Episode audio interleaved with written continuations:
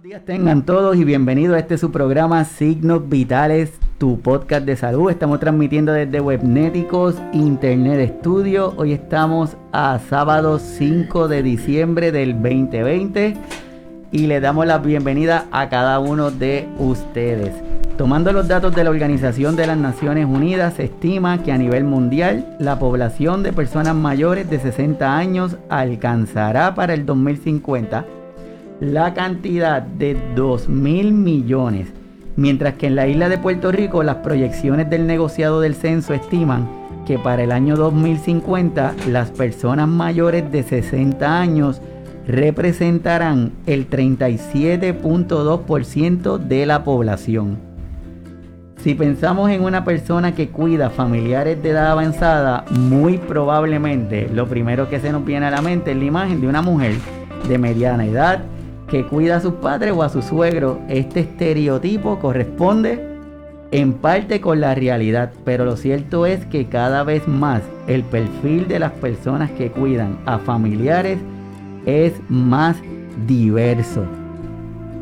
Existen varios elementos que evidencian esta mayor diversidad. Ejemplo, el, el del género, porque también hay muchos hombres que están cuidando. Y el segundo, el de la edad, porque cada vez más hay cuidadores de edad avanzada que están cuidando. Es por ello que uno de los objetivos del programa de hoy es ampliar la mirada y la definición que le damos a esa palabra tan, tan pronunciada alrededor del mundo.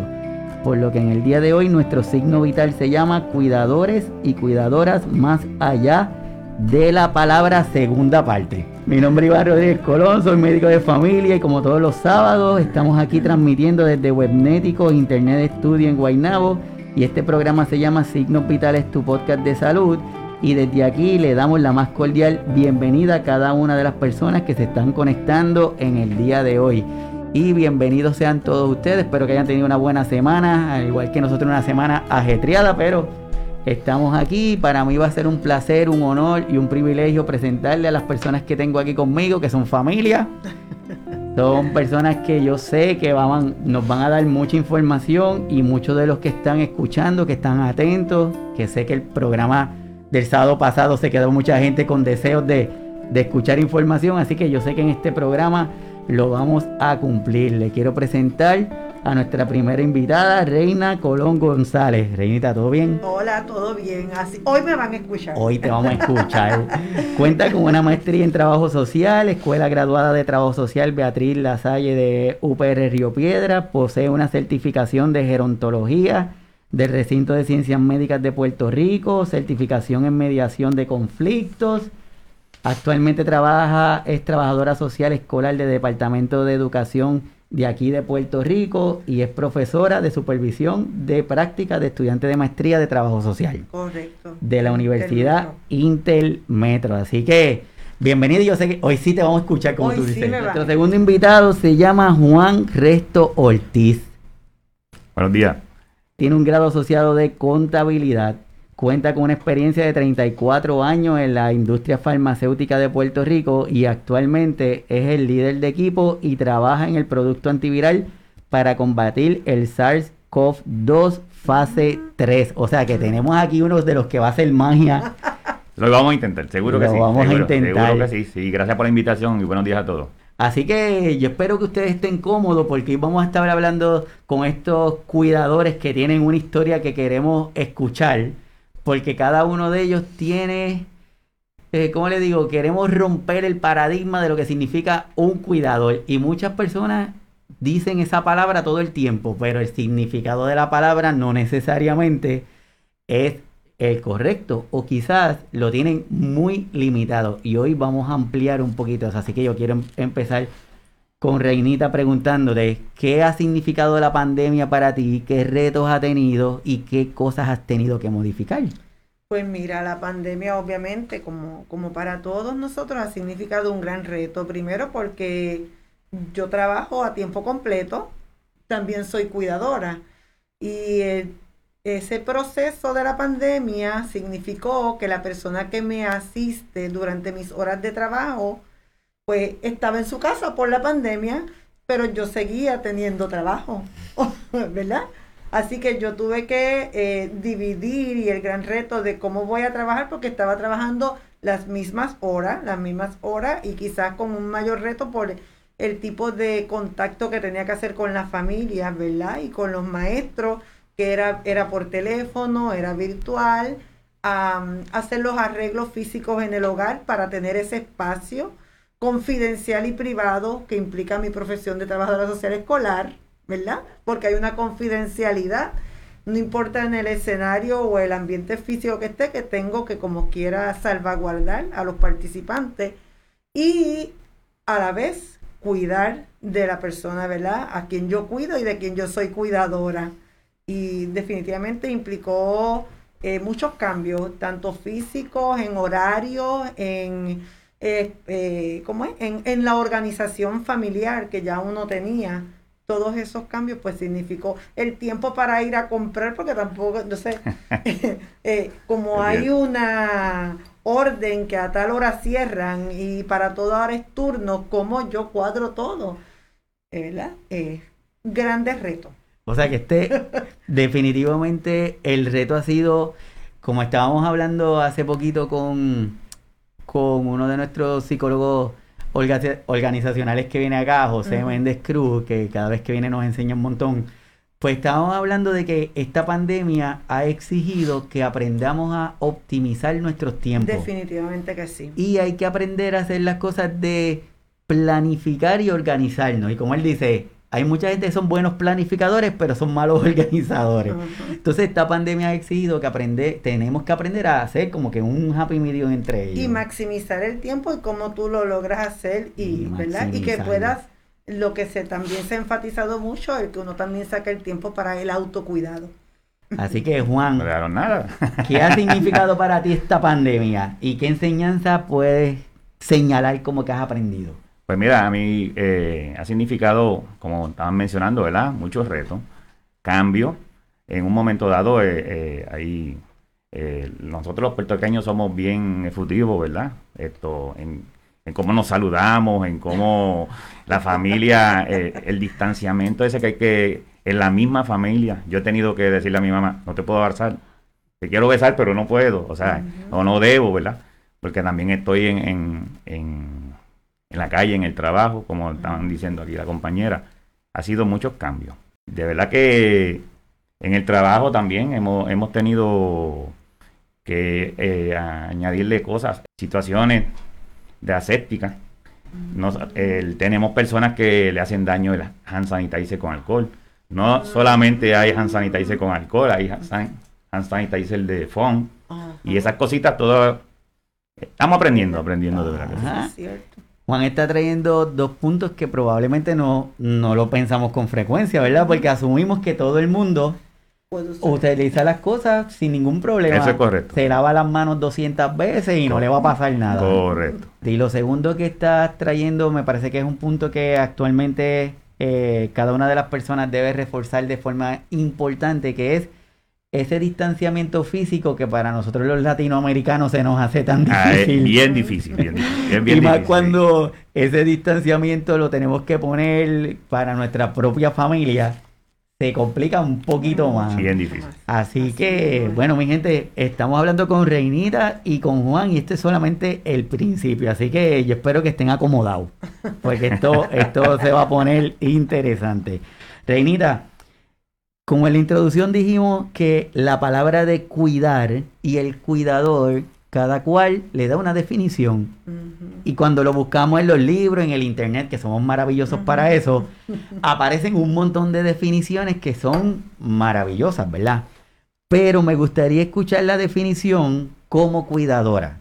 Tú que vives esa palabra, ¿cómo tú defines un cuidador o una cuidadora?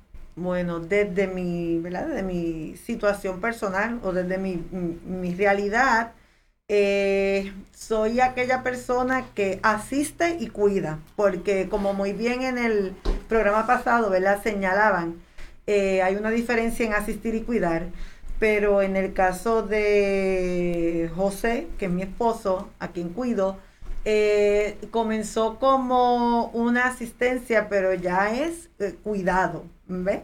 Eh, tengo, yo soy el todo de él cuando ya la persona que me, que me complementa o que me ayuda no está, yo me convierto en el todo de él. Y eso implica, pues, ¿verdad? es como dividirme, soy como, soy como dos personas, pero sin afectar la individualidad y la dignidad también de él eh, como persona. Y esas palabras que aprendimos en el sábado pasado que le gusta decir a Jaume, fue con una ah. entrevista él lo estaba diciendo y a mí me llamó mucho la atención. Y de cada persona uno aprende cosas.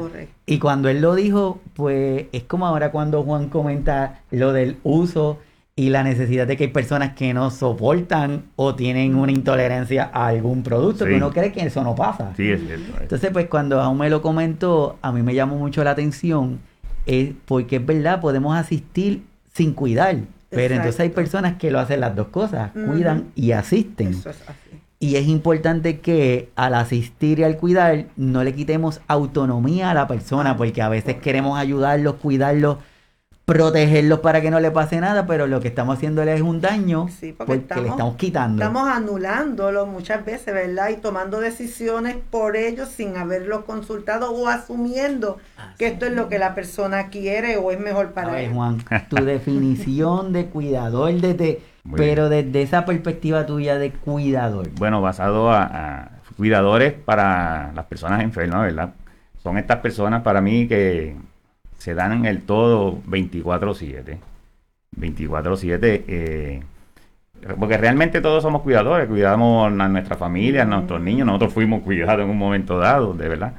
y, yo creo que el cuidador es el que asiste, el que vela por su esa higiene, por, por sus alimentos, por, por todo lo que está pasando y el, ese, ese persona enferma. Entrando a lo que vinimos hoy, Vamos a escuchar la historia. Reinita, ¿cómo te convertiste en cuidadora? ¿Cómo, cómo fue ese encuentro con esa situación que definitivamente son roles que podemos hacer inconscientemente, como dice Juan? Pues siempre vamos a cuidar a alguien, pero son como que roles asumidos, no pensamos como que venía un rol. Exactamente, no pensamos que voy a ir a eso, o sea, este es como decir, pues me preparé para ser trabajadora social, yo voy a trabajar como trabajadora social, ¿verdad? No dije, ah, pues voy a ser la cuidadora de José, ¿verdad? Eh, mi historia comienza hace 32 años atrás.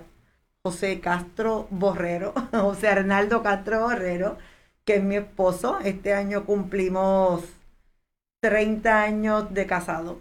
Nos conocimos desde la escuela superior y ya luego pasaron varios años ya en la etapa universitaria, yo terminando mi maestría, nos reencontramos.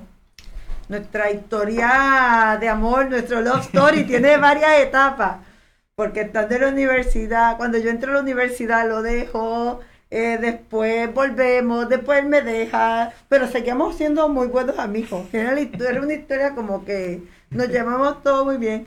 Eh, pasa un largo tiempo sin saber ninguno del otro hasta que precisamente en una Navidad yo voy al correo de Dorado que nunca voy a ese correo. y el que viene saliendo y la que ve, el que viene saliendo es José y la que va entrando es Reina. Y ahí nos reencontramos. Eh, y pues nada, volvimos, ¿verdad? Eh, ya él estaba en un proceso de que él, estaba presentando unos signos de la condición que él tiene, que es esclerosis múltiple. Estamos hablando de hace 32 años en Puerto Rico no se conocía, se conocía mucho menos de, lo que se conoce ahora, porque aún ahora cuando yo digo esclerosis múltiple, la gente dice, ah, arteriosclerosis. Y digo, no, no, no, no, es arteriosclerosis, no es eso lo que él tiene. Estaba en, su proceso de, que evaluaran y le diagnosticaran. Eh, nos hacemos novios y cuando nos casamos, José ya estaba diagnosticado con esclerosis múltiple de hecho, mi hermana, la doctora Colón, fue quien inicialmente lo diagnostica a ojo, como uno dice, ¿verdad? Porque él había ido a varios, vuelvo y recalco el que hace 32 años cuando José se le diagnostica, aquí no, no había la conciencia que hay hoy, no, no habían los especialistas. De hecho, eh, su primer neurólogo, eh, el neurólogo que le diagnostica es OMS, el doctor OMS, junto con el doctor Calvo Izquierdo. Y doctor Calvo Izquierdo inclusive lo manda a Boston para confirmar el diagnóstico, porque era una persona sumamente joven, ¿verdad? Eh, José tenía apenas cumplido los 20 años de edad y con los síntomas que él presentaba y el, el MRI, que es lo que verdaderamente utilizan para poder confirmar el diagnóstico, pues se le diagnostica la esclerosis múltiple. Cuando nos casamos ya José usaba las abrazaderas para poder caminar, porque le afectaba la, el caminar. Así comenzó nuestra historia, así comenzó, ¿verdad? El yo asistirlo, porque en ese momento lo, asistía, ¿verdad? En, por ejemplo, en la movilidad. Ok, ok. Quiere decir que cuando eh, se casan, ya existe el diagnóstico y es conocido. Y te dijeron, oye, Reinita, espérate, ¿qué es lo que está pasando? ¿Tú sabes dónde te estás metiendo? ¿Qué es lo pues mira qué interesante, Iván. Eh, es bien interesante porque yo me encontraba eh, finalizando mi práctica de maestría de trabajo social en el hospital de veteranos en el área de eh, home care. Y había una doctora, ¿verdad? Obviamente la doctora tiene más contacto con, con adultos y ella me dice, tú me hace esa misma pregunta, dice, ¿tú sabes lo que quiere decir? tener esclerosis múltiple y nada, ¿verdad? Uno, la, quizás la juventud y la, eh, pues el, enamoramiento, porque eso es real. El papá de José, eh, que actualmente está fallecido, el papá de José eh, era director de escuela, me conoció, me conoció de estudiante, o sea, me conoció de, estudiante y ya luego me, ¿verdad? me conocía por, por la familia eh, él también me hizo la pregunta. En un momento él me dijo que si yo estaba segura, ¿verdad? Eh, de, que iba a tomar ese paso. Eh, yo le dije que sí. Obviamente yo no sabía todas las implicaciones. Uno lee, uno ve lo que está, lo que dice la literatura, pero la esclerosis múltiple en cada paciente también es, bien particular. cuando uno decide unir la vida a alguien, uno dice, ah, no, pues espérate, si es así, así, no, porque tú te puedes casar con una persona que no tenga ninguna condición y en el proceso de esa relación puede pasar algo, ¿verdad que sí? Pues tú me dices, ah, pues tú lo quieres muy bueno. No, claro que sí que nos queremos y nos amamos, pues por eso estamos juntos. A pesar, a pesar de todo lo que ha implicado, porque nuestra historia eh, esta es la primera, este, este es el entremés, este es el entremés. Claro, yo, yo quiero dejar claro que la familia de José, ¿verdad? Eh, su mamá, su hermano, su papá, por, por mucho tiempo, eh, esa tarea de ser cuidadores de José, el papá fue de, de mucha ayuda, su mamá actualmente, su hermano, ¿verdad? Son ese grupo de apoyo. Eh, que en la pasada comentaba, se me escapa el nombre de ella, la de nuestra gente grande. Glamaris. Mi gente, eh, ¿verdad? Que Glamaris habla, Glamaris es hija única, como ella ante su situación de ser hija única, el cuidó de su papá, ahora el cuidó de su mamá, eh, no tener un empleo. Es bien significativo y como trabajadora social yo lo reconozco. O sea, el, el, tu poder contar con un grupo de apoyo es vital, es vital porque si no, si no lo hay, la persona se va a sobrecargar. Y lamentablemente en nuestra, eh, en nuestra sociedad no existen eh, necesariamente, hay unos grupos de apoyo, pero no necesariamente eh, tienen el apoyo que una persona necesita. Que es, por ejemplo, que yo me pueda ir una semana, yo me puedo coger una semana de descanso y estar tranquila de que está con alguien que sabe cuidarlo perfectamente bien porque como muy bien también señalaba Glamaris, el aspecto económico, sí, a lo mejor yo puedo conseguir esa persona, pero ¿cuánto me va a cobrar? Ajá, ¿Ve? Eh, por eso los, el grupo de apoyo familiar o el grupo de apoyo más cercano a, la persona, al cuidador, es vital. Es vital en, que no haya unos deterioros, tanto del, del paciente, de la persona cuidada, como del cuidador. Así mismito es. Y para a todas las personas que se están conectando, estamos hablando de cuidadores, nuestra segunda parte. Y quiero darle una información de lo que es esclerosis múltiple para que tengamos una idea de lo que, de lo que estamos hablando.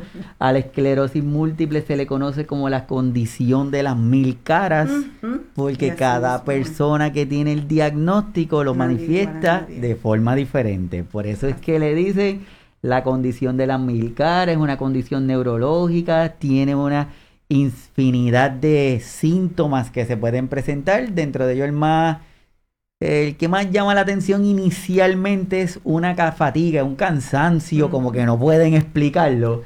No necesariamente significa que si usted tiene un cansancio actualmente tenga esta condición, claro está, pero es uno de los síntomas principales que se presentan.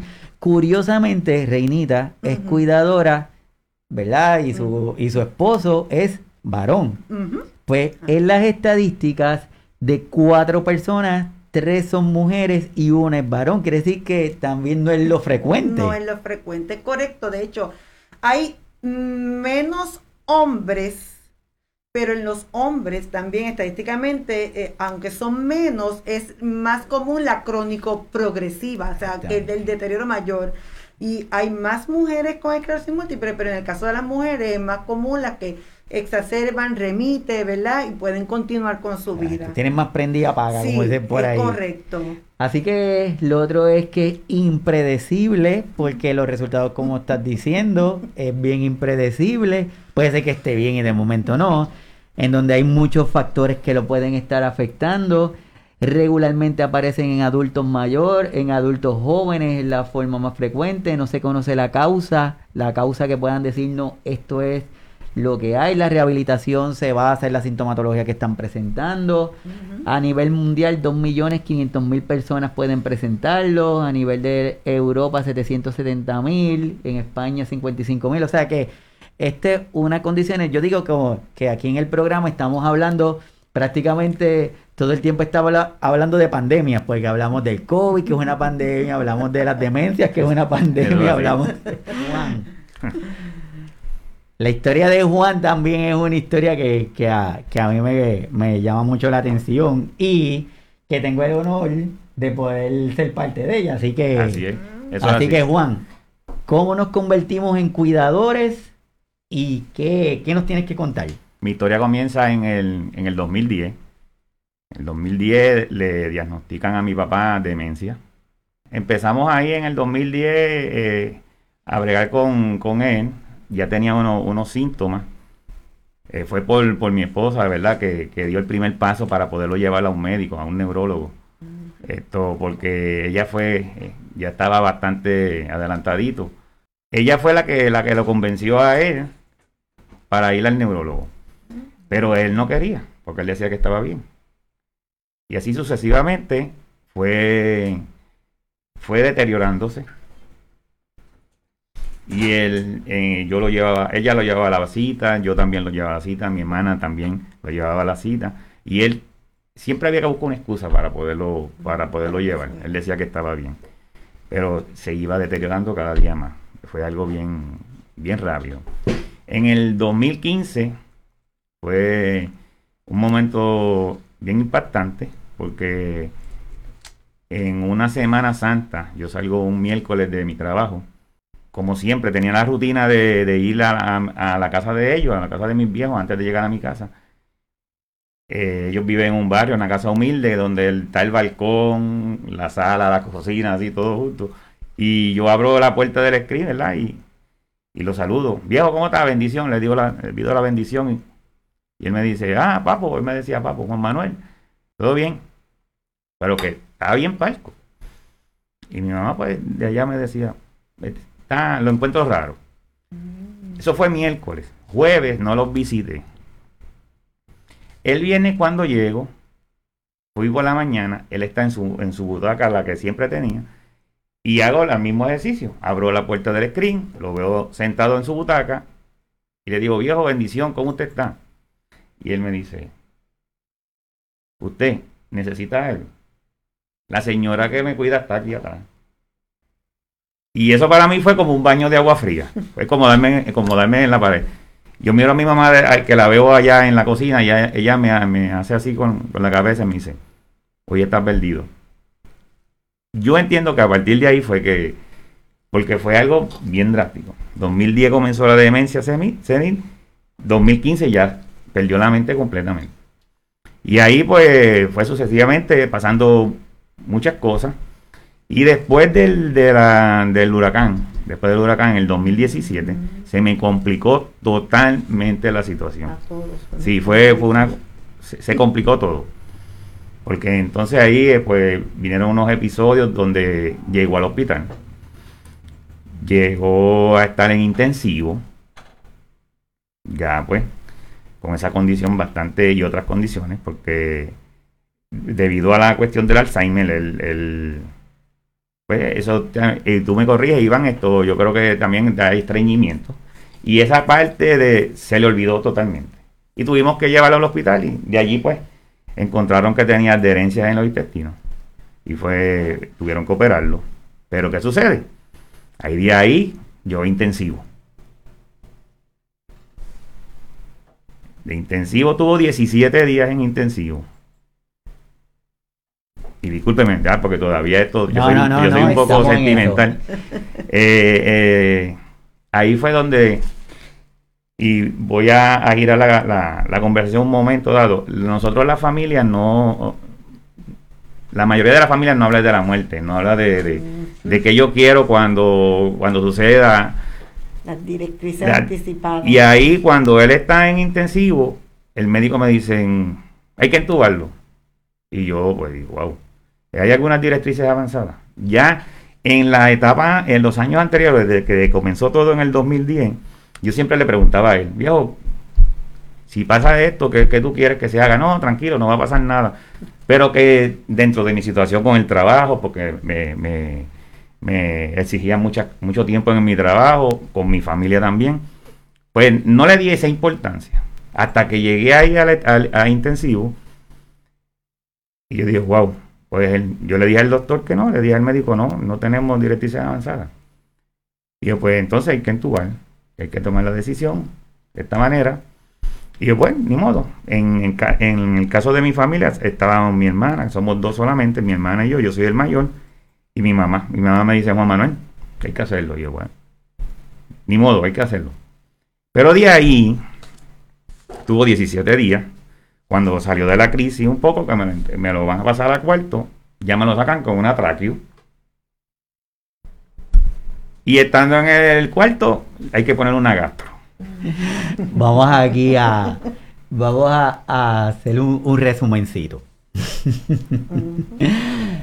Juan es una persona que, que vive por sus papás.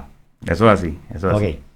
Y de momento llega y empieza la mamá a notar unos cambios y de esos cambios surge un diagnóstico. Sí, eso es un diagnóstico.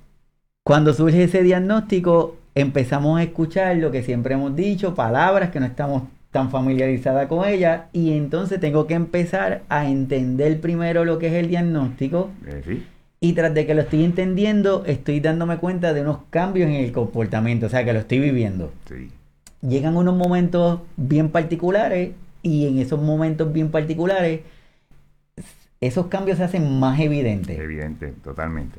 Pero no solamente estamos trabajando con los cambios de Don Juan, estamos hablando con la aceptación de la condición de los otros miembros de la familia. A eso iba. Y de momento nos encontramos, como decimos, el, en el sandwichito aquí, que qué estoy haciendo, porque tengo que tomar decisiones, pero no... Pues, pero, pero hay algunas situaciones que debemos resolver. Luego ocurren una serie de, de situaciones que hacen que la condición se vaya acelerando porque sabemos que condiciones, situaciones de estrés, situaciones inesperadas en las condiciones de demencia las pueden exacerbar o las pueden ser más evidentes. Pues se van dando esas situaciones que te que termino en el hospital y todo lo que nos estás diciendo. O sea, que tras de que estoy aprendiendo a ser cuidador, estoy aprendiendo qué es la condición. Ahora tengo condiciones nuevas que tengo que, que manejarlas. Que manejarlas. Entonces ahora me voy a convertir en el hijo me voy a convertir en el enfermero, en el terapista y en todas esas cosas. No, y también tenía que bregar con mi mamá, porque mi mamá eh, tuvo un momento dado que no aceptaba lo que estaba pasando. Que yo tenía prácticamente que, que cuidar a los dos, o a él que estaba en encamado, eh, ya llegó a, la posición de encamado, y a ella que estaba, que, que, que en un momento dado tuve que hablarle fuerte. Una vez que tenemos esa parte, que estamos aprendiendo, yo creo que entre... Eh, eh, entre los dos hay siempre hay un punto en donde vamos a converger, ¿verdad? Entonces es ese punto de decisiones donde tengo que hacer ese reality check, qué es lo que está pasando. A Juan le pasa que llegó al hospital y es una conversación que no era que no se quería dar sobre qué vamos a hacer si pasa algo. Es que no, no podía establecerla porque la mamá no lo permitía. Eso es correcto. Eso es Entonces, pues existía esa resistencia que no era que no se quería que se diera, pero cuando está la situación, ya ahí no hay break. Ya no hay break. ¿Y ya quién no tiene que tomar la decisión? Sí. ¿Quién tuvo que tomar la decisión? Pues entre los tres, mi hermana y yo, pero todo el mundo me decía, Juan Manuel, lo que tú digas. Juan Manuel, lo que tú digas. Y yo, pues, pues vamos a hacerla. Y allá va vamos Juancito. y Juancito va y toma la decisión. La decisión. Con con muchas dudas. Sí, muchas dudas. Definitivamente muchas dudas. Pero se tomó. Se tomó. fue algo, fue algo bien. Después de ahí, pues fueron unos procesos. Cuando llegó a casa, me convertí prácticamente en enfermero. Porque me lo entregaron con una úlcera. Mm. Aprendí a medir úlceras. Aprendí a, a, medir la profundidad, a medir los bordes. Eh, conozco el estadio, por, el estadio de la. Sí, sí. por, por naturaleza de mi trabajo conozco, conozco las técnicas asépticas, pues, bregar con, la úlcera, eh, cambios de crema, eh, las curaciones, eh, enseñarle a mi mamá, porque fue un proceso de que yo tengo un compromiso en mi trabajo, tengo que manejar a mi, a mi familia y tengo que bregar con él. Yo estuve en un momento dado, yo, yo prácticamente dormía de tres horas porque yo me levantaba a las 3 de la mañana para, para ir a la casa de ellos a, a dejarlos ready a él. Salía a las 5 para mi trabajo. A las 3, a las 4 volví a la casa de ellos a ver cómo estaba. Llegaba a mi casa, a mi hogar, y ya que me estaba sentando, quitándome los zapatos o algo, mi mamá decía, Juan Manuel, llega de acá que tu papá me puso así, así. Y yo, wow, ok. Pues ahí yo le tuve que enseñar. Ella no quería coger la máquina de succionarlo. Yo, tú tienes que aprender tienes que aprender a succionarlo, tienes que aprender a quitarle la gasa, porque cuando hacía sus heces fecales, esto, pues llegó a, llegar a esa parte, a sacarla de ahí. No, fue un proceso bien, aprendí, aprendí. Curiosamente, en ese punto, si regresamos a Reinita, probablemente esa terminología tú también la conoces. Totalmente, es como yo le digo a la gente y como muy bien dice Juan, yo soy, yo he sido terapista físico, terapista respiratorio, enfermera. Yo creo que si me, yo, yo creo que yo puedo pasar los exámenes prácticos. con mucho respeto, ¿verdad? Hacia las enfermeras, pero ellas mismas cuando iban a casa me decían, pues sí, está bien, pues si ya tú lo hiciste. Claro, eso no se aprende, ni es que, ¿verdad? Eh, eh, pero hay, hay, tú, tú tienes dos opciones, o, o, o sea, yo tenía, o lo hago o lo hago, o sea, ¿verdad? Este, ¿Y cómo se dice ese? Pues mira, como José, ¿verdad? Como yo les dije al principio, eh, que la, la historia de José tiene muchos muchos capítulos porque obviamente la esclerosis múltiple que él tiene es el tipo crónico progresivo y para llegar al estado en que está, pues hubo muchas etapas. Eh, yo quiero aclarar, a ver, la gente me pregunta a mí, este, él es encamado y yo siempre tengo que clarificar qué tipo de paciente encamado es José. Porque actualmente José, y casualmente igual mm. que, Juan, y yo creo que, como todas las familias puertorriqueñas, nuestra vida cambió después del huracán mayor o menor grado, todos hemos sufrido cambios. Y José es un paciente que actualmente sí es encamado, pero tengo que clarificar, es un encamado que está alerta, orientado, consciente, yo creo que más orientado que yo en muchas ocasiones. Eh, él no apunta nada y se acuerda de todo lo que yo tengo que hacer. Yo por las noches, eres como mi anotador. Yo le digo, acuérdame por la mañana que tengo que hacer esto y esto y esto y esto antes de irme. Y él cuando yo me levanto, o sea, eh, automáticamente dice, ah, tienes que hacer yo, sí, sí, yo me lo acuerdas ahorita, que ahora voy a atenderte a ti, ahora voy a bregar contigo. Este, o sea, tengo que decirlo porque la gente piensa, él mm, ya tiene una traqueostomía porque... ¿Y qué eh, significa eso? Ah, pues que tiene un tubo aquí, como dice la gente, un tubo aquí. José, cuando, ¿verdad? Eh, voy a dar un salto de cuando nos casamos a, donde estamos ahora.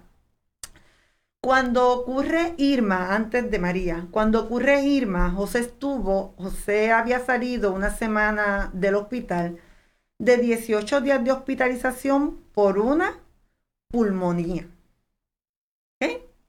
Eh, con una bacteria bien difícil que de hecho eh, el infectólogo en el hospital me ha dicho, mira, es bien importante que entiendas que esto, estos son solamente los, los, antibióticos que están funcionando ahora mismo con José, pues, ¿verdad? Un paciente que ha tenido múltiples hospitalizaciones, eh, obviamente al no tener movilidad, José tuvo antes de, hace 15 años atrás, José tuvo un episodio donde su pulmón derecho colapsó.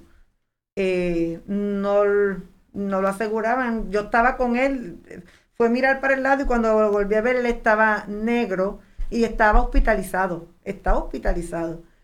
Eh, fue a parar a, intensivo. Eh, no llegó a, no se llegó a entubar porque respondió al BIPAP, pero estuvo una semana. Eh, le dice a José y a mí, José, para que tú puedas estar mejor, hay que hacerte una, hay que hacerte la gastrostomía, porque tú estás teniendo pulmonías por aspiración. ¿Y o sea, cuando la gastro? ¿Qué significa ah, la gastro es el otro tubito.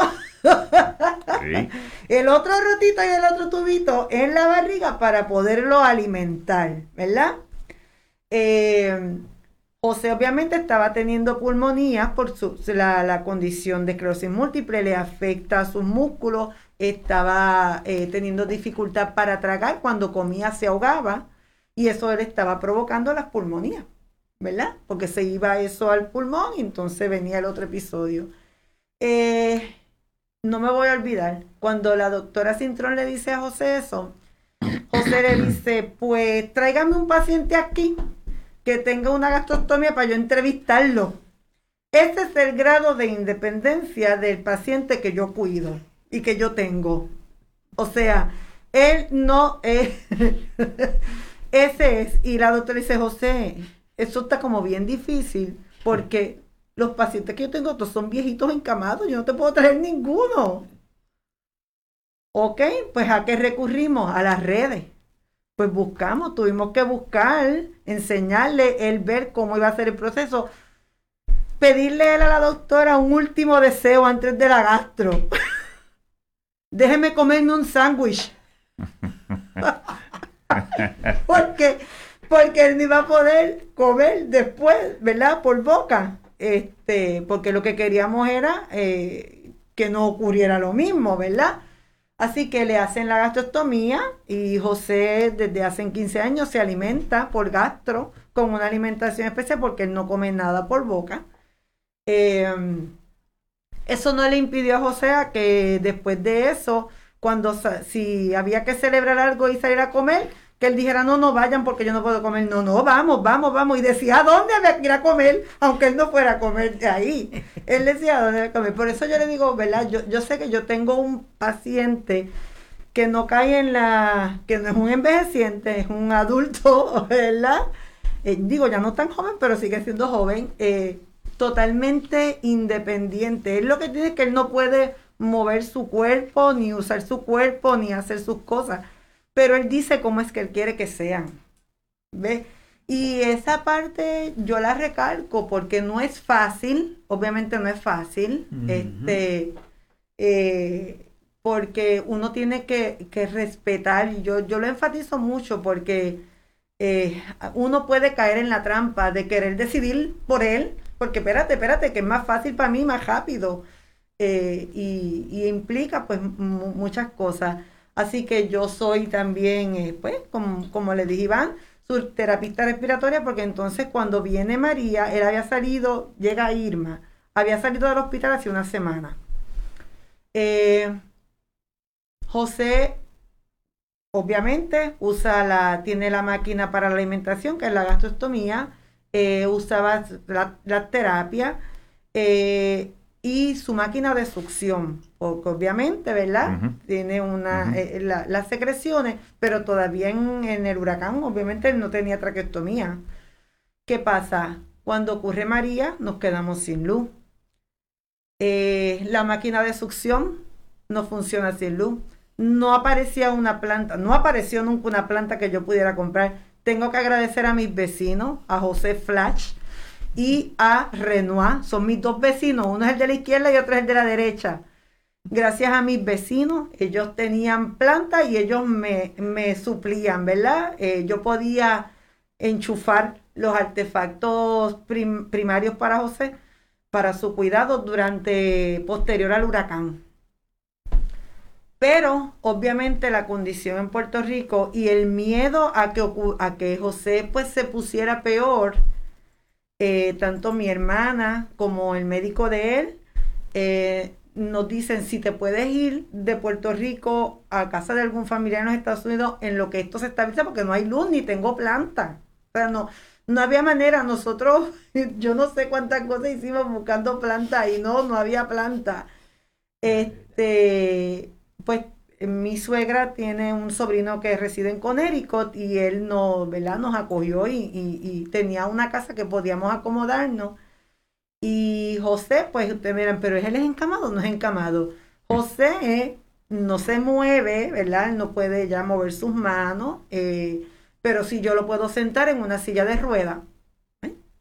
Así que así mismo hicimos, nos montamos en un avión, nos montamos en un avión, yo lo monté en su silla de rueda, nos montamos en el avión y nos fuimos para Connecticut, ¿verdad? A, a pasar rogando que la luz llegara a Puerto Rico pronto para regresar, para regresar, porque esto ya quizás en noviembre, nos fuimos un primero de octubre. Esto ya, ya en noviembre, ya en Puerto Rico llega la luz, ya nosotros vamos a estar en Puerto Rico. ¿Ok?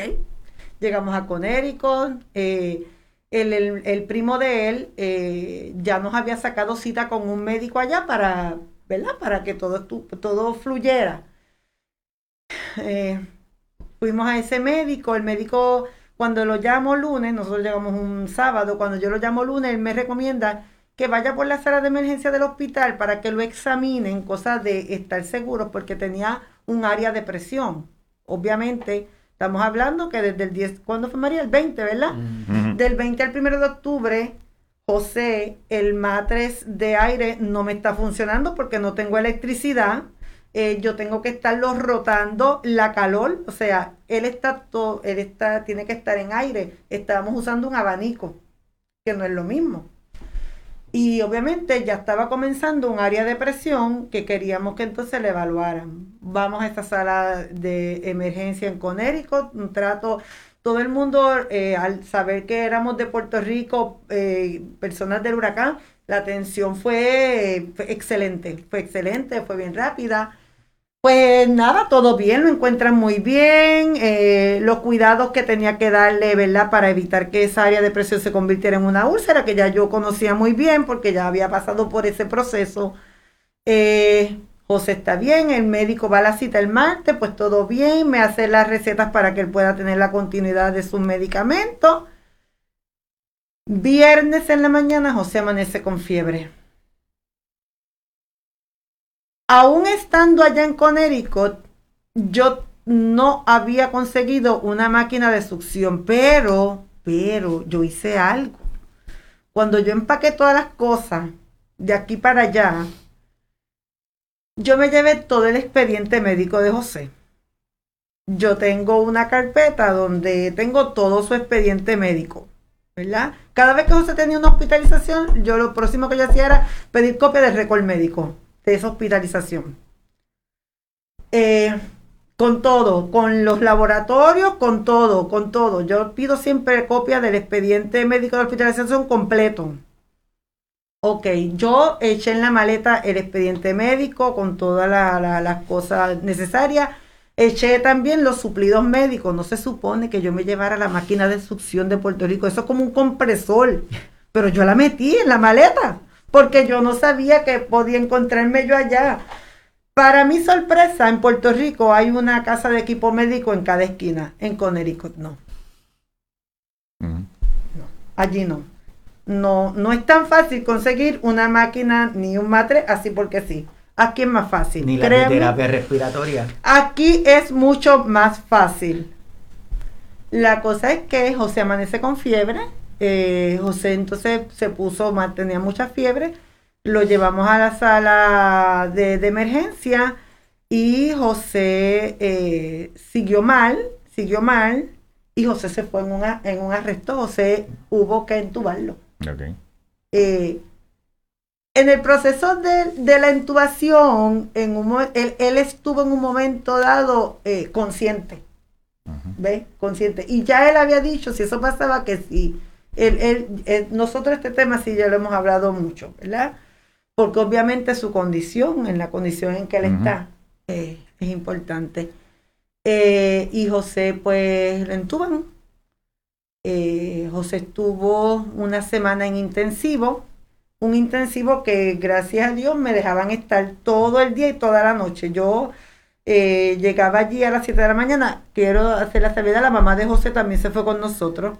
Ah, y el hermano, aunque en un momento dado el hermano se tuvo que regresar porque tenía que regresar a su trabajo, este, estábamos, estábamos allá y llegábamos al hospital a las 7 de la mañana, nos íbamos a las 11 de la noche, ya yo lo dejaba dormidito. La atención, pero José tiene un problema de comunicación porque su condición le ha afectado el habla, ¿verdad? Básicamente él habla y no tú no lo puedes entender porque la voz le sale muy muy muy bajita. Ya yo básicamente le leo los labios eh, la mayor parte del tiempo. Por lo tanto el estar yo allí era era vital para poderle aunque él entiende inglés y él sabe inglés pero los enfermeros tenían dificultad en poder entender. Así que eso fue bien importante poder estar ahí poder estar con él y, velar eh, y poder dejar saber. Y resalté ahorita lo del expediente médico. Fue vital el expediente médico porque la bacteria que yo les dije que él tenía en Puerto Rico, que el médico me dijo, ellos pudieron iniciar un tratamiento rápido porque tenían esa información ya. Y así mismo me lo hicieron saber los médicos de allí. Este, cuando yo le enseño rápido, ellos dicen, wow, esto, esto si usted no tuviera esto aquí, estuviéramos empezando, probando a ver qué. O sea, fue bien. Eh, así, en ese sentido, yo exhorto, ¿verdad?, a, las familias que cuidan de alguien que, tengan esa información al día en la medida que les sea posible, porque sí puede.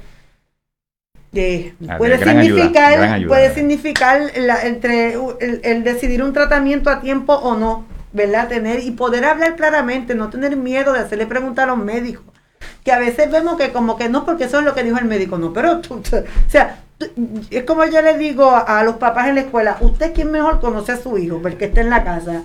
Pues nosotros somos quien mejor conocemos al, al, paciente, ¿verdad? Y tenemos todo el derecho, eh, que a veces la gente dice, no, pero es el médico, pero es que el médico no lo sabe todo. O sea este es un trabajo colaborativo. O sea que de una manera u otra hemos estado entrando en esos posibles retos que estamos encontrándonos, ¿verdad? Como cuidadores, que no estamos preparados para eso, sino que se van dando sobre la marcha y sobre la marcha tenemos que aprender a manejar este tipo de cosas. Y por eso voy a compartir con cada uno de ustedes esta información bien rapidito. Esta información es en base a los cuidados que dan los cuidadores, mm. principalmente en los Estados Unidos. Y dice que uno de cada cinco adultos hispanos, o sea, un 20%, provee cuidado no remunerado en un adulto con problemas de salud o con discapacidad. Es importante que empecemos a ampliar la, mirada, la mirada de eh, olvidarnos de que es un viejito que está encamado, que ya no puede hacer nada. Porque aquí incluimos aquellas mamás, papás que tienen un niño con una condición desde chiquito que llegó con problemas, condiciones que no necesariamente lo hace que estén encamados, quizás es que sea de comportamiento. O sea que esto empezamos a hacerlo más grande. Pues un 20% de ellos nos dice que los hispanos latinos componen el 17% de los cuidadores de los cuidadores familiares, lo cual constituye aproximadamente a 8 millones de adultos hispanos y latinos en los Estados Unidos. ¿Quiénes son los cuidadores familiares hispanos latinos en la actualidad? La edad promedio de un cuidador es de 43 años. La edad promedio.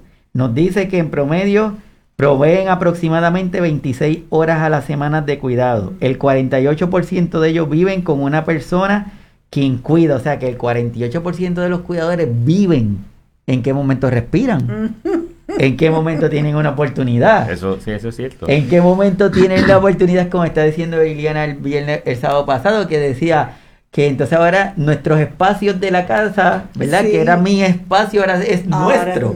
O sea, el 49% están en situaciones de un de cuidado de alta intensidad, como por ejemplo los tenemos ustedes dos.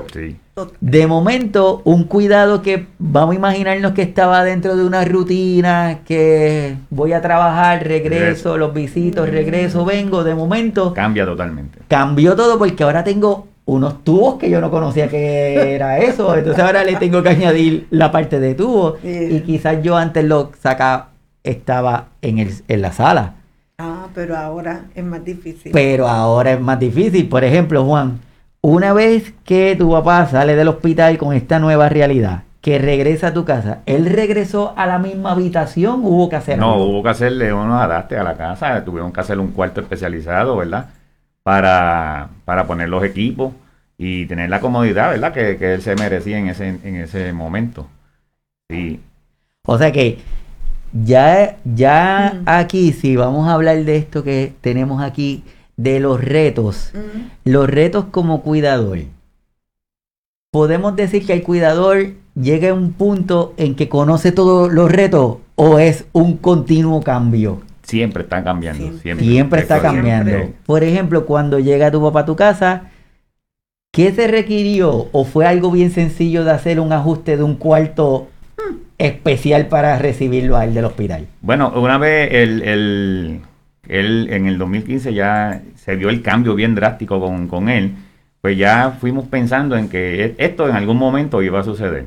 Pues entonces fuimos, hablé con mi hermana y fuimos haciendo unos adaptes a la casa y sacamos un cuarto aparte. Entonces era, era distante al que era el cuarto matrimonial, el de mi mamá. Entonces mi mamá tenía que pasar de un lado a otro y de, pero hay que hacerlo. Mi mamá decía, pero ¿por qué hacerlo? Vamos a, vamos a dejarlo en el cuarto. No, porque esto va a ser diferente. Y sí, sí, hubo, cambio. O sea, y ahí quiero volver a retomarlo. Tengo, o nosotros como personas, como hijo, como esposa, como cada una de las personas que nos está viendo por el Facebook, es nuestra realidad y de momento empezamos a adquirir nuevas responsabilidades que no necesariamente como cuidador tengo el apoyo de los demás miembros de la familia, a veces porque soy hijo único, en otras ocasiones porque me señalaron que dijeron, tú eres la nena, así que a ti te tocó. O quizás le dijeron, no es que tú, como no eres la que trabaja, pues a ti te toca. O sea que tenemos la responsabilidad, que no necesariamente la quisimos hacer inicialmente, y más tengo estas responsabilidades que se van añadiendo día a día, porque día a día esa persona que nosotros cuidamos o asistimos tiene una nueva necesidad. Quizás ayer comía algo más durito, quizás hoy es más blandito. Entonces tenemos que ir modificando poquito a poquito. Y eso me lleva a compartir con ustedes una información que me dejó eh, nuestro amigo don Rafael Babilonia, que don Rafael eh, todo el tiempo él está haciendo cosas y nos está enviando y de verdad que la información que nos envía es bien valiosa y yo le quiero compartir esto que dice del amor al cuidado. Y lo comparte y dice, Dios es amor, Dios hizo al hombre a su imagen, entonces el hombre también es amor. Dios expresó su amor entregando a su Hijo. El Hijo expresó su amor dando su vida por la humanidad. El hombre expresa su amor con sus obras de misericordia. Cuidar a un enfermo es una obra de misericordia. Eh, muy bien. ¿Cuántas veces nosotros vemos a un cuidador y le decimos gracias? Y por eso usted está aquí. Para yo decirle gracias a nombre de, de todo el mundo que está conectado. Porque si el cuidador todo el tiempo tiene que el mismito sacar y él darse la palmadita porque Ah. nadie le da la palmadita. Todo el tiempo se la tiene es que cierto, dar. Entonces, por eso es una de las razones por la cual ustedes yo quiero que, que, que estén aquí, porque yo sé que hay mucha gente que es importante que escuche su historia para que empiecen a entender que, que, que mucho, la realidad de la mayoría de nuestros cuidadores no es que se convierten en un cuidador programado, es que fue como que surgió Surgió. y tienen que aprender. Y gracias al Señor, que en ocasiones tenemos la visión, como tú hiciste, están presentándose unos cambios, vamos a ir modificando la casa, como nos dijo aquí el arquitecto Jorge López, eh, cuando hablamos de barreras arquitectónicas. Mm, sí, muchas. Tenemos que empezar a cambiar la mirada de nuestra casa, porque quizás era funcional, pero ya ahora quizás no. Ya. Entonces, son miradas que tenemos que, que ir cambiando, ¿verdad? Porque si no, no vamos a, a echar para adelante. Quiero compartir con ustedes esto que se llama el decálogo del cuidador. Dice del Alzheimer, pero quiero que esas dos palabras últimas las quitemos y nos Mm. quedemos con decálogo del cuidador. Porque me parece que es vital que cada uno de nosotros entendamos, y más si somos cuidadores, ¿verdad?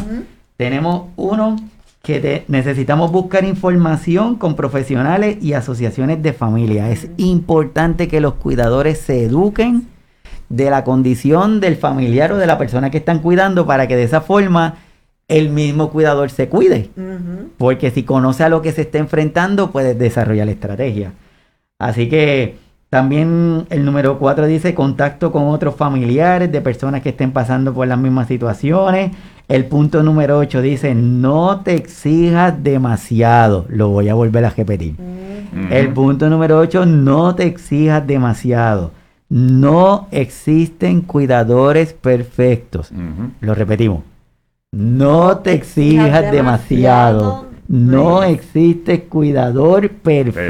Perfecto. Yo le añadiría un poquito más a esa, Dale. Iván. Yo le añadiría y saca tiempo para ti. Ah, mira lo que dice la número 9. Acepta la ayuda que te ofrecen tus familiares, vecinos y amigos. No es casualidad que el 8 dice no te exijas demasiado y el 9 hable de aceptar la ayuda porque no sé si ustedes conocen, pero a veces hay unos hay unos cuidadores que ellos piensan que son los únicos que hacen la comida cosas- Que perfecta. hacen las cosas bien, sí. Que nadie que más lo puede. nadie más lo puede Sí. hacer, que pone la cama perfecta, que la temperatura del agua para el baño, ellos son los únicos que la pueden hacer. Y cuando Qué va alguien a ayudarlos, ¿qué nos dicen? No, no, no, no, no te preocupes, yo, yo lo hago. Y si va alguien a ayudarlo, eso. Es conocido. es conocido, ¿verdad? Este, historia, historia cercana. Sí, cercana, cercana.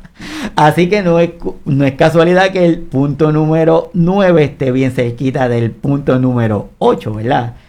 Y la punto número 10, planifica y programa tus actividades porque como dice Reinita, el autocuidado es vital porque si no tenemos autocuidado, no hay forma que el cuidador No. Pueda cuidar. Pueda- La cuidar, realidad es sí. que no. Yo en mi caso muy particular, por eso, ¿verdad? Y públicamente doy gracias a todas las personas que son mi red de apoyo, eh, la familia, eh, toda la familia de una manera u otra en unos momentos dados han sido parte de ese proceso de, de apoyo. Este, eh, mi trabajo como trabajadora social escolar tiene unos retos porque es, es drenante también el trabajo.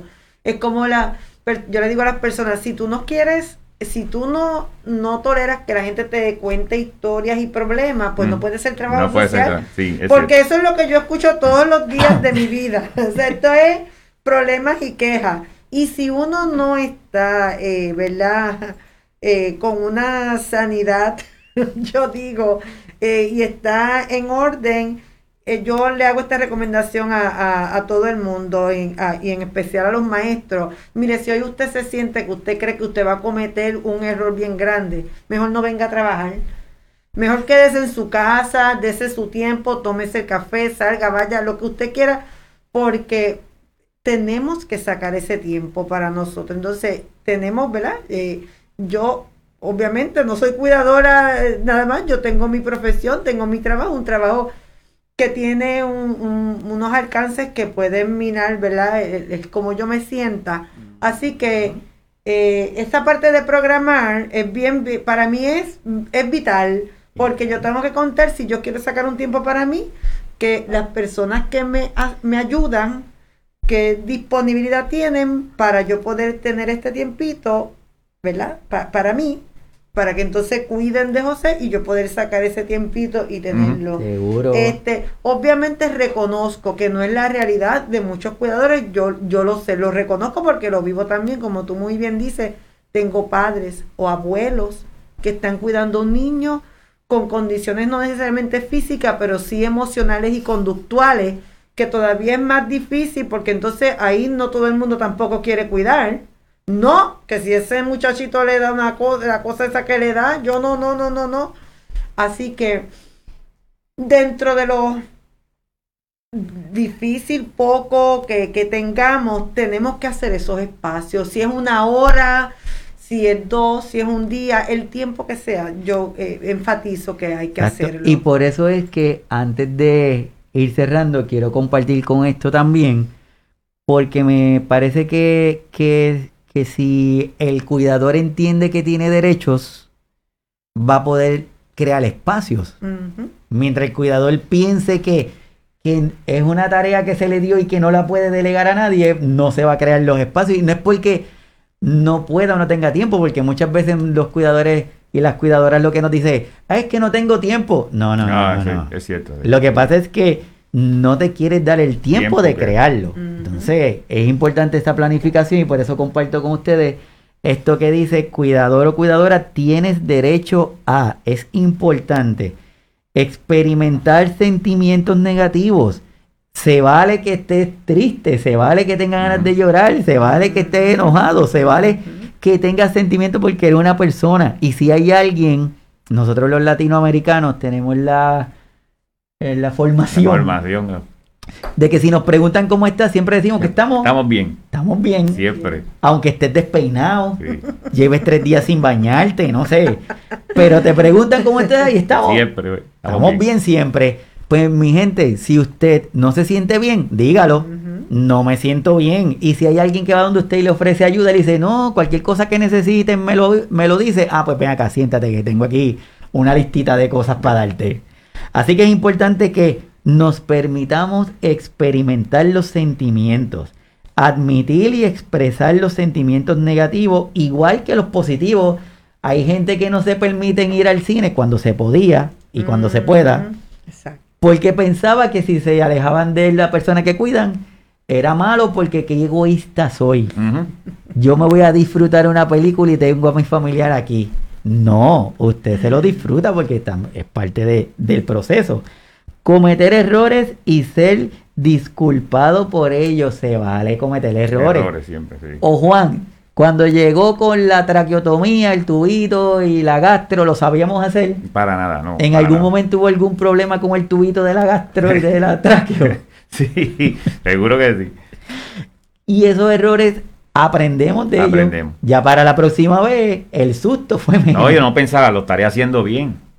El, cuando llegó mi papá al cuarto, que el paramédico me dice, aquí tienes que prender la máquina, aquí tienes que hacer esto, aquí tienes que hacer esto. Y yo digo, ok. Y el libro esto no trae libro de instrucciones. Esto no fue el libro de instrucciones. Yo mira a mi mamá y mi mamá me dice, pues tenemos que meter mano, tenemos que, tenemos que agregarlo, de verdad. Y eso fue rápido. Rápido. De verdad, y, quiero dar unas palabritas, ¿verdad? Eh, darle las gracias a, mi esposa, a mis hijas, porque me comprendieron en esos momentos tan difíciles. A mi hermana, a mi sobrina y a mi mamá, ¿verdad? Por, por el apoyo. Y los vecinos también que dieron la mano en... en Seguro. Así que volvemos acá, ser tratado con respeto por aquellos que tienen y piden consejo y ayuda, decir no Vamos a esta, esta la quiero repetir varias veces. Dice, decir no ante demandas excesivas, inapropiadas o poco realistas. Nos está pasando que muchas veces, por ejemplo, tengo una cuidadora que hace poquito estoy hablando con ella, que el comportamiento, su mamá, ella cuida a su mamá, pero su mamá está hábil, no tiene ninguna situación mentalmente, físicamente, está bien. Pero las exigencias de su mamá hacia ella son tantas que la tiene drenada. Drenada, sí. Pero ella no se atreve a decirle que no porque es su mamá. Debe decirle. Así que necesitamos que el cuidador entienda que es importante el decir no y no le está faltando el respeto, porque si no, no va a poder cuidar adecuadamente. Dice rechazar cualquier intento que haga la persona cuidada para manipularlo, haciéndole sentir culpable.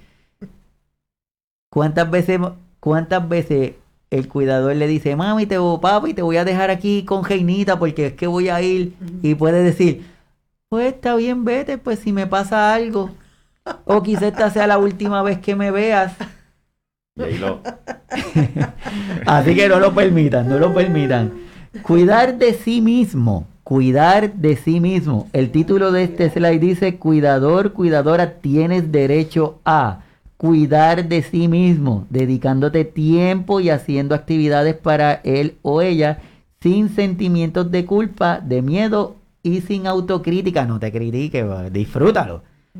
Es como, me comí un hamburger y después estoy pensando que las calorías que me comí. No.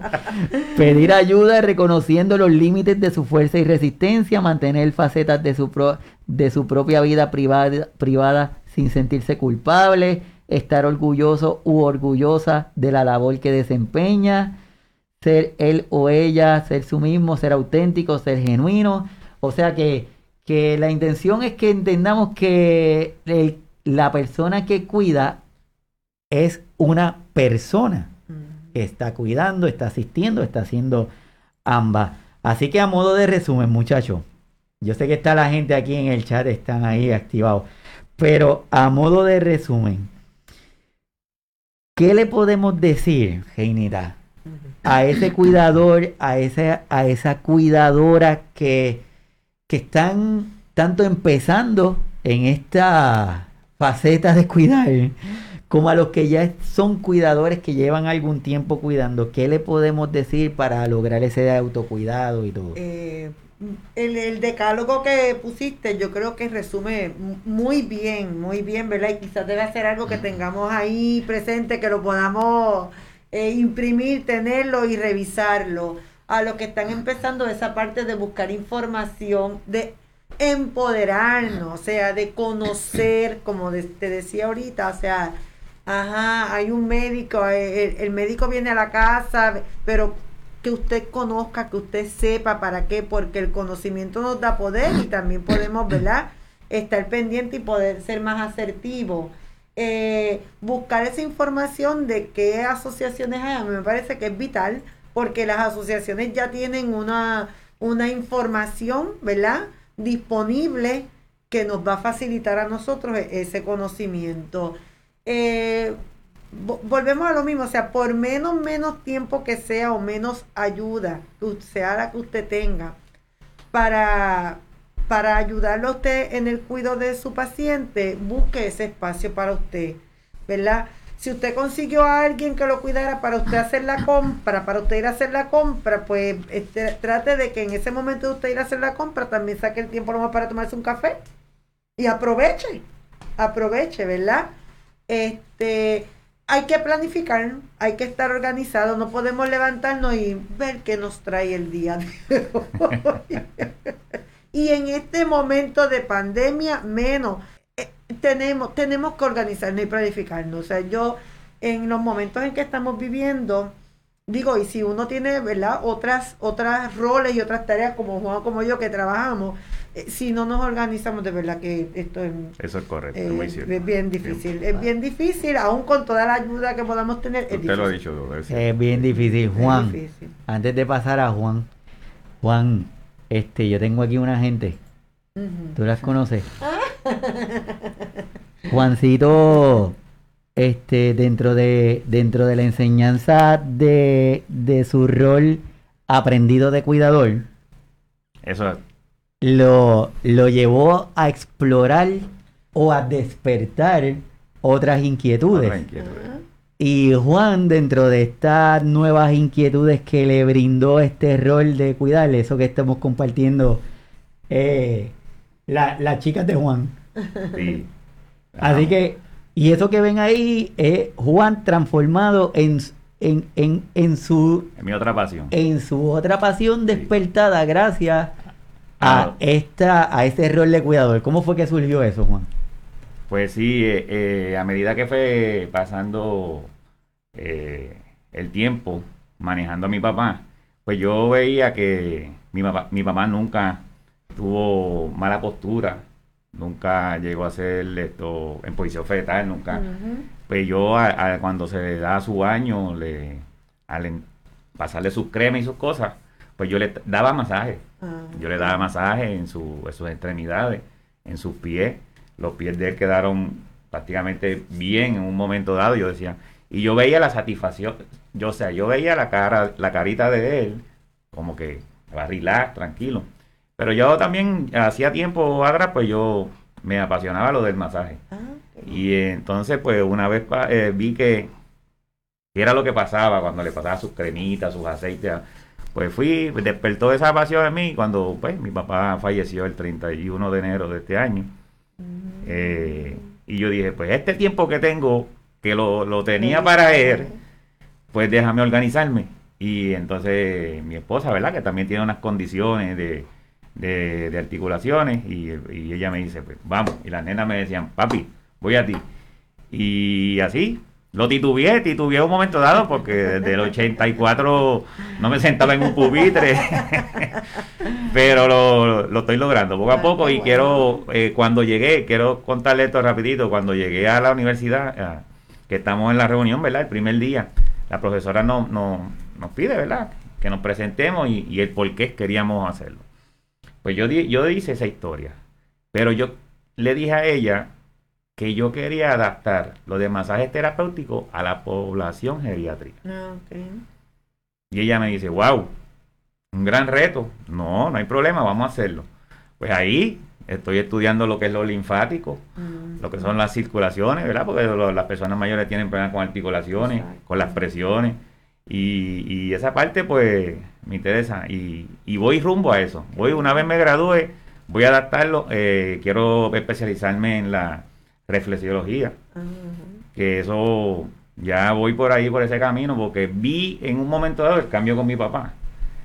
Y yo dije, esto yo lo quiero, yo quiero ayudar, yo quiero ayudar y quiero, quiero terminar eso, quiero graduarme el año que viene y, y si me retiro de mi trabajo después de 35 años, que es lo que espero, pues quiero hacerlo y quiero ayudar a, a las personas mayores. Qué bueno. Súper. ¿Y qué consejo le, eh, así a modo de resumen, le daría a estos cuidadores nuevos, a los cuidadores establecidos? ¿Qué, qué le pudieras decir? Pues como, como decía Reina, eh, que se programen, eh, tienen que programarse de verdad y, y tienen que sacar su tiempito para uno, porque se drena, uno se drena y, y no puede ser un todo para que si le, le dan ayuda que la acepten, que la acepten, es bien importante y que haya una comunicación completa con la familia. En el caso mío la familia era pequeña y cada uno pudo eh, ponía su granito, pero en familias grandes pues creo que haya, haya más ayuda y, y yo entiendo que la cuestión es hablarlo, conversarlo, como mencionaste Iván. Hay que decirlo, el momento cuando haya que decir que no, no. Y hay que eh, eh, asignar responsabilidades. Yo creo que es muy importante eso. Es vital, es vital. Así que nada, de mí yo les agradezco mucho que estén aquí conmigo. Este, en este programa lo que estamos tratando de hacer es traer temas que son actuales, pero desde la forma, la perspectiva del, del cuidador, que es como lo está percibiendo, porque desde acá es un... Es bien fácil Es uno desde la distancia, ¿verdad? Y decir, ah, pero ¿por qué no hiciste? Ah, pero ¿por qué esto? Entonces, es más, es más complicado eso. Entonces así desde, desde aquí la intención es esa, es crearle a las personas que entiendan que los cuidadores son personas que sienten, que padecen, que tienen sus necesidades y que dentro de sus responsabilidades además cuidan y además asisten, pero también comen.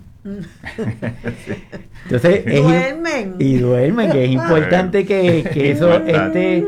Y entonces, eh, eh, ¿verdad? Es importante. Así que yo les agradezco a los dos que estén aquí. Así que para la próxima seguimos, seguimos hablando. Les agradezco, les reconozco las acciones que hacen, las cosas que hacen, las cosas que han dejado de hacer, los sacrificios que han tenido que tomar las madrugadas que hemos tenido que hacer, las noches, las malas noches que hemos tenido que pasar.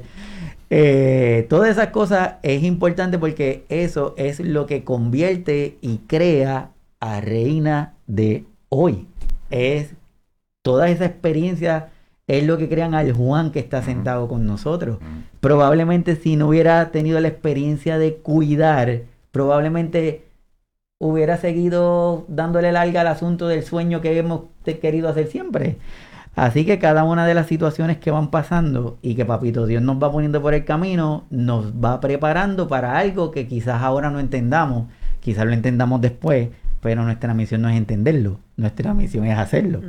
Así que de verdad le agradezco mucho a ustedes y más porque son familia. Reinita mi prima, Juan mi familia de Junco. Así que estamos de show. Gracias por la invitación. Gracias por la invitación. Así que nada, esperamos haber logrado nuestra misión de educar mientras despertamos la inquietud en ustedes de buscar información sobre este nuevo signo vital llamado cuidadores, cuidadoras en el 2020, más allá de la palabra.